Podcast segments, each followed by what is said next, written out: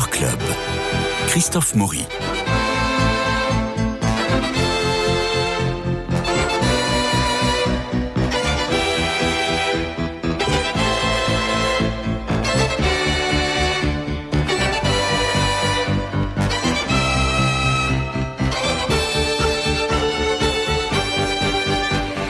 C'est une exposition à couper le souffle qui s'est ouverte la semaine dernière au musée d'Orsay. s'intitule Un poème d'amour et de mort, titre du cycle de la vie exposé à Berlin en 1893, vous l'avez sans doute compris. Il s'agit d'une exposition consacrée à l'œuvre d'Edouard Munch, ce peintre norvégien dont on connaît le, célébrissime cri Né en 1863, très connu dans son pays jusqu'en 1918, Munch mourra en 1944 à l'âge de 80 ans, fils d'un médecin militaire et d'une paysanne de 20 ans sa cadette, le si bel écart. Il a une sœur aînée, mais épuisée par les grossesses, sa mère meurt et le père épouse sa belle-sœur cadette, Karen. Edward n'a que 5 ans, une expérience de la mort aussi déstabilisante que marquante dans l'esprit de l'enfant, de quoi hurler il s'entend si mal avec sa tante, il faut dire qu'elle est odieuse, qu'il n'assistera même pas à son enterrement. De quoi crier alors, n'allez pas voir cette expo en vous bouchant les oreilles et en ouvrant grand la bouche dans un cri autant silencieux que douloureux. La toile ne figure pas parmi la centaine de toiles exposées. Non pas que la Norvège ait refusé de prêter le tableau échaudé euh, qu'elle est du vol euh, qui avait eu lieu en 2004. Non, parce que des de Munch, il y en a au moins six dans les musées du monde et peut-être autant dans des collections particulières. Mais ici, la commissaire de l'exposition, Claire Bernardi, a juste placé une gravure, le cri donc, comme pour rappeler cette figure majeure, certes, mais pas dominante. Avec une même délicatesse, elle n'assomme pas le visiteur dans une chronologie didactique, mais accroche les tableaux sous forme de dialogue et de répondants et l'effet est saisissant. On comprend les influences de Cézanne, de Van Gogh, de Kirchner sur ce peintre qui n'a pas toujours vécu en Norvège, mais a séjourné à Paris, à Berlin. C'est une peinture folle dans ses compositions et ses couleurs, peinture torturée aussi, avec ses visages déchirés ou masqués par la tristesse, peinture de psychanalyse ou peinture de névrosé, car il fut toute sa vie un grand dépressif C'est la première question que je lance auprès de mes camarades du lundi, Mélina de Courcy et Guillaume Sébastien. Une peinture de psychanalyse ou une peinture de névrosé? Je laisse la parole à Guillaume. je, dirais d'abord une exposition qui est obligatoire Incontournable, incontournable. Il faut que nos, amis auditeurs hein, qui, qui aiment l'art, l'art moderne, euh, aillent voir cette exposition qui est euh, un événement parce qu'il n'y a pas, il n'y avait pas eu de, de, rétrospective de, sur ce grand artiste euh, norvégien Munch euh, depuis toujours mmh. à Paris. Euh, il y a beaucoup d'œuvres, en fait c'est 160 œuvres exactement. C'est une exposition qui coïncide avec la réouverture du musée Munch à Oslo. beaucoup de monde déjà, l'exposition vient juste d'ouvrir, donc il faut mieux y aller aux, heures, voilà, aux heures de, qui ne sont pas de, de pointe. Il y a des nocturnes. Je crois que c'est le jeudi à Orsay. C'est le jeudi à Orsay. Sans doute. Et, et puis surtout, une nouvelle approche sur ce, sur ce peintre. L'exposition n'est pas présentée de façon chronologique, comme le sont souvent Bravo, euh, des, des, rétrospectives, la mais euh, de façon euh, non chronologique. Et mm. pourquoi? Elle, elle, dit ça, la, commissaire, pour vraiment montrer la puissance de, ce, de cet artiste. Et c'est vraiment ça qu'on qu'on ressent au fil des, des salles, c'est la, la, puissance des œuvres. D'abord par le format. Moi, j'étais frappé par le fait que euh, Munch peint des tableaux de très de, de grandes dimensions, il n'y a pas mm. de petit format, et même très jeune, dès 25 ans, euh, là, là euh, on voit des tableaux euh, qu'il a réalisés quand il était très jeune, il a déjà, il peint de, des grandes toiles, donc c'est pour montrer quand même que c'était quelqu'un qui avait déjà une, une énergie. L'accrochage est un accrochage très bien fait, très aéré. Donc, euh, mm. s'il y a beaucoup de monde, on profite quand même des, des œuvres que, que l'on a. Euh, voilà. Donc, pour répondre à votre question, oui, bien sûr, euh, toute l'œuvre de Munch, comme d'ailleurs beaucoup pour, pour l'œuvre d'artiste, a été marquée par, par, par sa vie, par son enfance, une enfance terrible. Ah, qui a été, hein. il a perdu sa mère quand il avait 5 ans, il a mm. perdu sa sœur aînée quand il avait 13 ans, une autre sœur plus tard a été internée. Et lui-même, et lui-même, Edvard Munch était quelqu'un, paraît-il, de santé très fragile. Euh, il n'a pas été baptisé dans une église, mais chez lui, parce que ses parents trouvaient qu'il euh, était, trop, chétif. trop, trop, chétif. Donc euh, voilà, c'est cette œuvre. son œuvre est traversée par la par la, par la maladie, par la mort. Euh, mais c'est une œuvre qui est colorée aussi. J'ai été frappé de voir que, notamment. Alors on va y venir. On va y venir sur les couleurs. Mélina de Courcy. Bien moi, je, je pense que c'est vraiment l'occasion de faire une découverte, d'aller voir cette Bah exposition. oui, Parce que euh, ce- cet artiste est connu, il est connu pour le cri, vous l'avez dit, mais en fait, euh, son nom et son œuvre sont un- ont un peu disparu derrière ce tableau. Oui. Et euh, on s'attend peut-être à avoir quelque chose qui ressemble peu au cri. Alors il y a beaucoup de choses qui sont proches de la mort, comme disait Guillaume, de la souffrance, etc., de, de la mort de. Sophie quand De l'angoisse, voilà. enfin, c'est terrible. Et puis, et puis la mort où où il y a, où y a les, les- les trois personnages qui sont le long du lit. On voit ce, comme un peu comme Chris d'Holbein, mais euh, et, et puis il y a l'une l'une des personnes qui est déjà morte au moment où il est où, où- il peint. Enfin, c'est absolument terrible.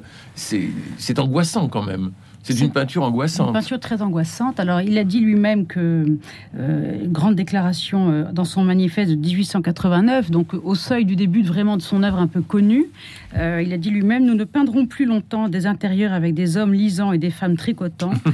Nous voulons peindre des êtres vivants qui respirent, ressentent, souffrent et aiment. Il aurait pu, aussi pu dire, pardon, nous peindrons des hommes qui expirent, parce que ça quand même traverse vraiment son œuvre.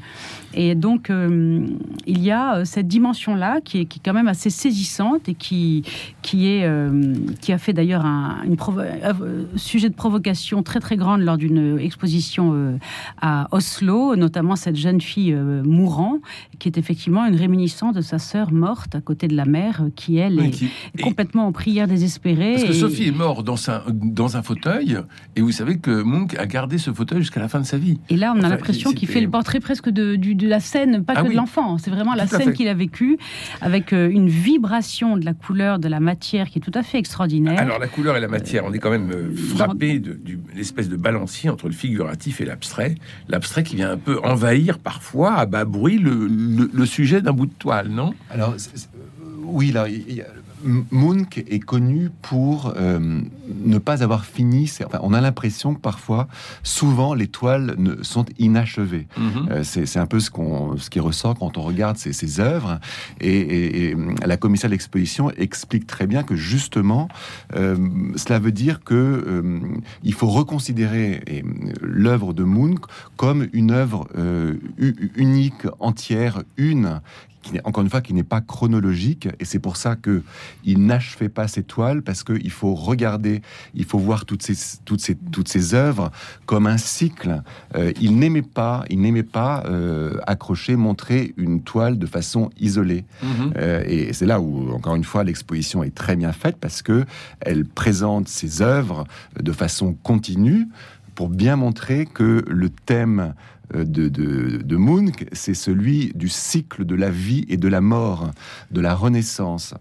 Alors très marqué par un certain nombre de, de peintres, on, on sent l'influence des nabis de, de Maurice Denis dans, dans le tableau de, euh, dans- que vous voulez décrire, euh, Mélina de Courcy.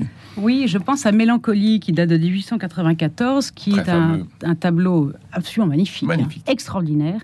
Euh, et justement, si on part d'abord sur les couleurs, qui, qui met en scène des couleurs fabuleuses, assez peu finalement euh, utilisées.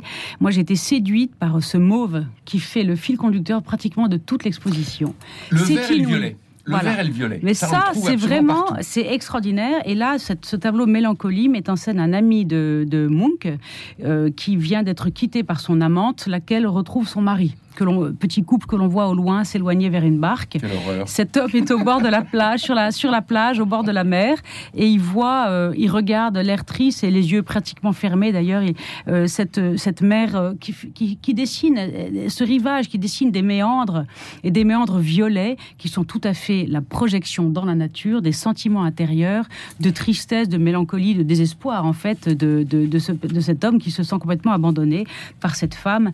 Il est là seul sur ce rivage, et c'est tout à fait extraordinaire de voir comment Munch traduit dans la nature les sentiments intérieurs de l'homme. Et au fond, c'est ce qui traverse aussi toute son œuvre, parce qu'on a parlé de la mort, certes, mais il parle aussi des sentiments humains, et c'est véritablement ça qu'il veut traduire dans sa peinture. C'est pour ça qu'il. Mais ça, c'est le grand truc romantique allemand. C'est le grand truc romantique allemand, mais il le traite à la manière, d'une manière tellement. Euh, d'abord, il retravaille les sujets plusieurs mhm, fois, mhm. parfois dix ans après, et à travers ce sujet qu'il retravaille, c'est son style qu'il retravaille, c'est sa peinture qu'il retravaille, et c'est ce qui l'amène vers l'expressionnisme finalement, qui, qui ouvrira vers l'expressionnisme. Alors, un expressionnisme proche de, de Kirchner? Je, crois qu'il ne faut pas enfermer euh, que justement dans un mouvement. J'essaie de donner aux auditeurs quelques clés. Non, par contre, ce qui est très important, euh, ce qui est assez incroyable, c'est que Munch euh, très jeune, euh, a, voyagé, a, mm. beaucoup voyagé. Donc, c'est pour montrer quand même que ces, artistes c'était des gens comme, c'était quelqu'un d'ambitieux. Mm. Il a, il a choisi très jeune d'être peintre, je crois à l'âge de 16 ans, euh, contre l'avis de son père qui voulait qu'il fasse des, des, maths. Hein. donc ça a été, il a vraiment roulé dans les, dans les brancards. médecin militaire. Et puis il est parti à 20 ans. Il s'est retrouvé à Paris. Il a, il a vu, le, il est allé d'abord au Louvre, mais il a, il a fait les salons d'art contemporain de l'époque. Où il a vu les tableaux impressionniste, etc. Après, il est allé à Berlin, effectivement. Il a exposé en 1902 euh, aux côtés de Klimt dans le, salon de la sécession. Enfin, c'est, il faut quand même, on, est à la, au début du XXe siècle, à la fin du XIXe. Cet artiste euh, norvégien, tout jeune, voyage comme ça à travers l'Europe. Et donc, effectivement, il côtoie, il voit euh, tous ces, ces, artistes qui ne sont pas encore connus comme ils le sont aujourd'hui. Et forcément, il, il s'en a, il les regarde, il, il s'en c'est l'air du temps, c'est la belle époque, c'est euh, effectivement le symbolisme, c'est la psychanalyse. Euh, euh, donc c'est quelqu'un de très intelligent, de très réfléchi, qui veut aller au fond de, son art et il, s'imprègne de tous ces artistes qu'il voit. Bien sûr. Donc Kandinsky. Alors, que j'ai un peu retrouvé. Ce qui est aussi, non, mais ce qui est aussi tout à fait intéressant, puisque cette exposition s'intitule avec raison, puisque c'est une phrase de Munch, lui-même, s'intitule euh, un poème d'amour et de euh, mort. voilà, amour de vie et de mort. Et donc, par rapport à cette question de l'amour, euh, il y, y, a un prisme assez large par rapport à l'amour. Il y a ce tableau tout à fait extraordinaire qui s'appelle le baiser, qui moi m'a vraiment réjoui parce que dans ce tableau du baiser, il y a un homme et une femme qui s'enlacent et dont on ne voit plus véritablement quel est le visage de l'un et de l'autre parce que les deux visages se confondent. Voilà. Il y a une fusion des deux visages. Oui. Et ça, c'est alors on pense à Klimt évidemment, hein, le baiser de Klimt, ça bien sûr, mais là, ce, ben, il, est moins figé, il est moins figé que Klimt. Il est moins hein. figé et surtout, il est, il est, c'est une fusion dans la mesure où on n'a plus le profil ni de l'un ni de l'autre. On mm. a simplement deux coups et, ça ne devient plus qu'une seule, un seul visage. Ça, c'est c'est extraordinaire comme une, tâche, une seule tache de peau. C'est extraordinaire mm. comme sensation. Alors ça, c'est un, un, un, visage de l'amour euh, qui est assez réjouissant parce que voilà, il, est, il, exprime une fusion, une communion, comme vous venez de le dire. Mais on a aussi, voilà, le voilà. Mais on a aussi un visage de l'amour beaucoup plus inquiétant, beaucoup plus angoissant, avec euh, ces, ces, visages de femmes, euh, dont une qu'il appelle quand même le péché. Oui. La femme, le péché. Donc, on, voit bien là qu'il y a quelque chose qui pas. Vous disiez qu'il était névrosé, vous disiez qu'il était. alors, c'est la fameuse Léra Alors, oui. Alors là, euh, bon, c'est quand même.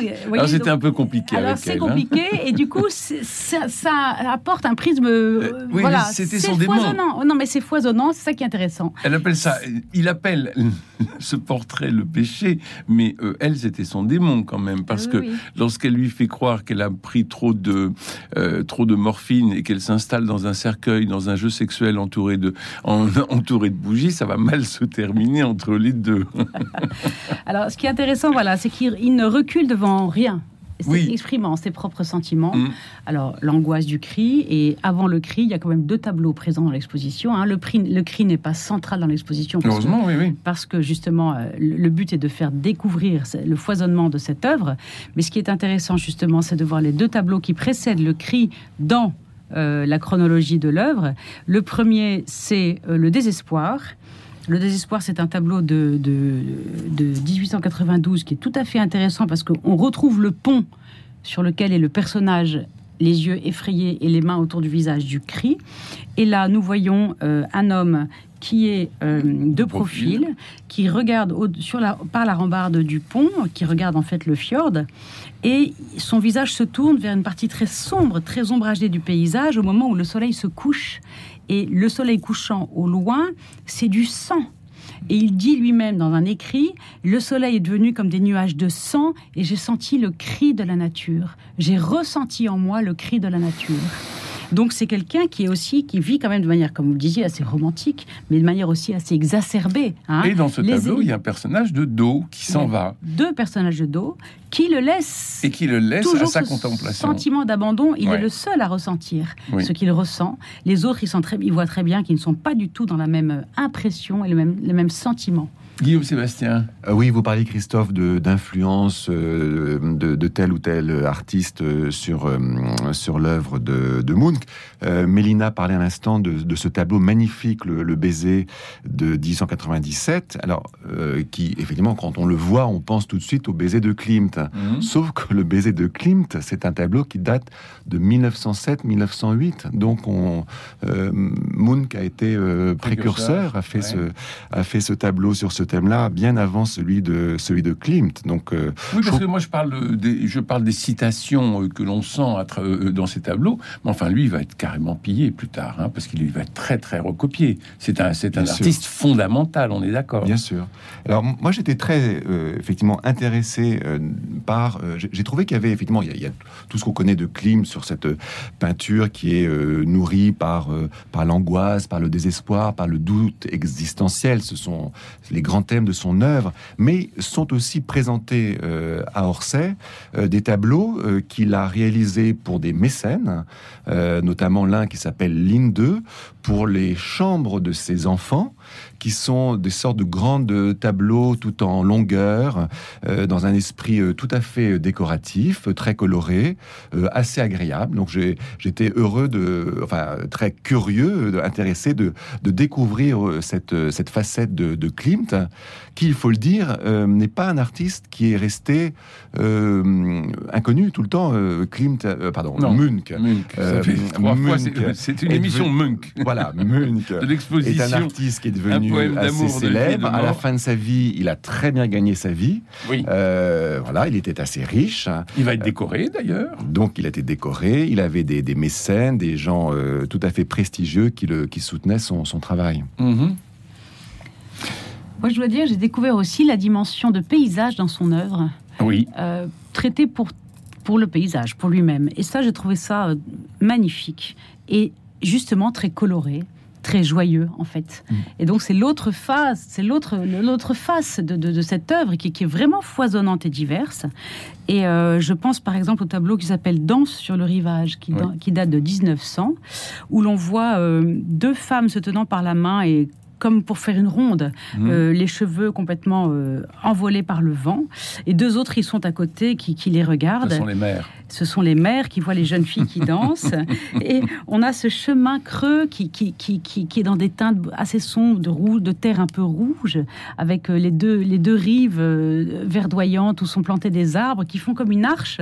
Et on voit ce- ce- cette scène de, de ces deux jeunes filles qui dansent à travers cette arche de végétation.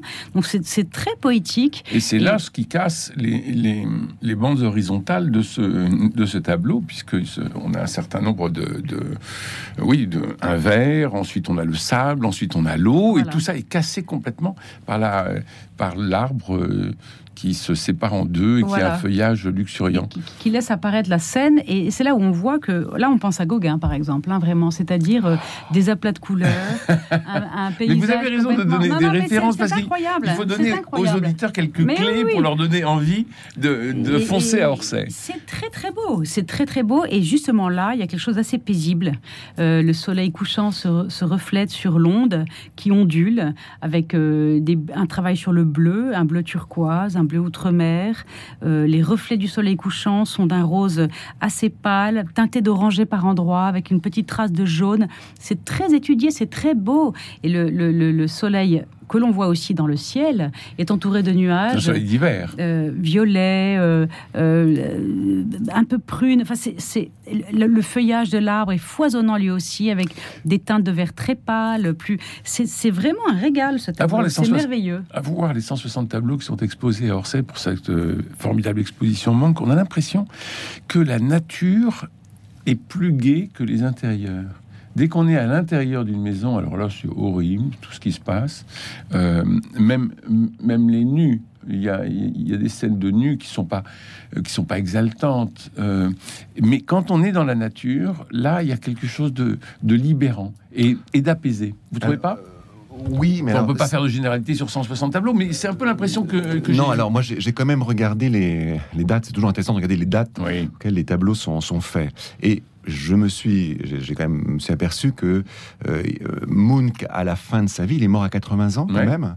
Eh bien, il y avait un certain apaisement dans ses, dans, dans ses tableaux, dans le traitement de la, la, patte même euh, euh, stylistique, le, le, le pain est moins, est moins tourmenté.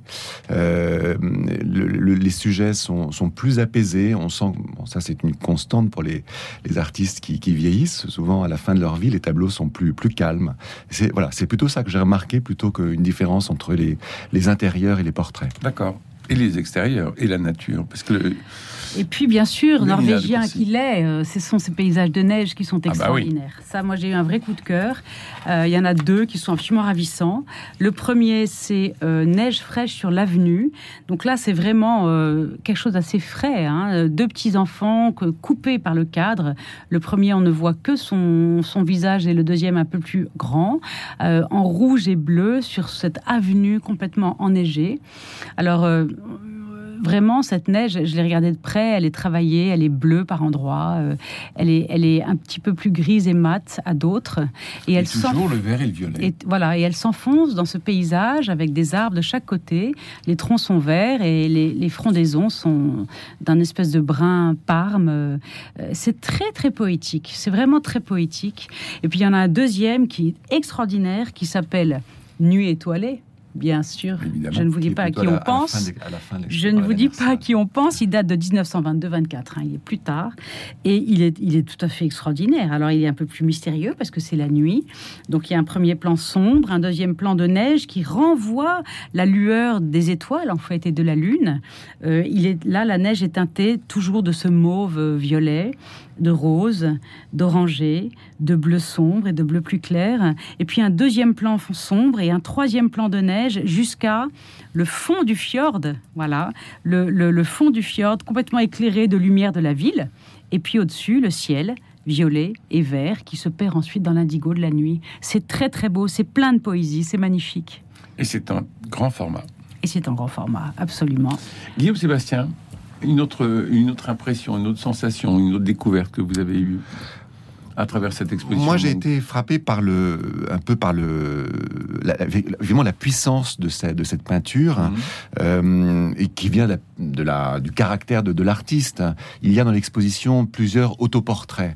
Euh, D'abord un autoportrait qu'il a fait très jeune. Oui, alors Euh, il, est, on il est voit- maigre. Alors oui, mais Mais il, il il a son, son, son visage qui est dans la lumière. Oui, Et puis euh, le reste de son corps qui est euh, un peu qui disparaît un peu dans, dans l'ombre. Donc mais quel regard il- a-t-il sur lui-même voilà. à ce moment-là? il se met dans la lumière quand même. Donc, euh, oui. ça veut quand même dire qu'il il ne- c'est pas n'importe qui quand Non. même, Moon. Qu'il a, il a quand même, un- il a quand même de, de l'ambition.